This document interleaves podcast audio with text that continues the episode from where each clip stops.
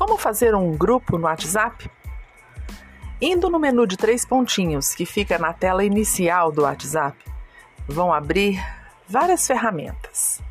A segunda delas é Novo Grupo. Se não, encontre na versão do seu WhatsApp onde é que está a ferramenta Novo Grupo. Clicando em Novo Grupo, a próxima tela abre todos os contatos que estão no seu WhatsApp. E aí você pode clicar em um por um os quais você deseja que formem este grupo. Somente depois disso é que você clica na seta verde que fica no canto inferior à direita da tela.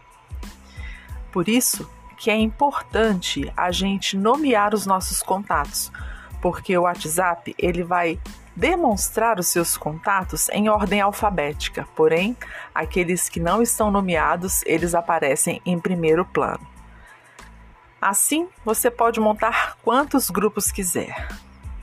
E preste atenção: quando você seleciona uma pessoa, ela vai ficar na parte superior da tela com o X no cantinho direito pois vai que você selecionou a pessoa errada, você pode clicar nesse X para corrigir.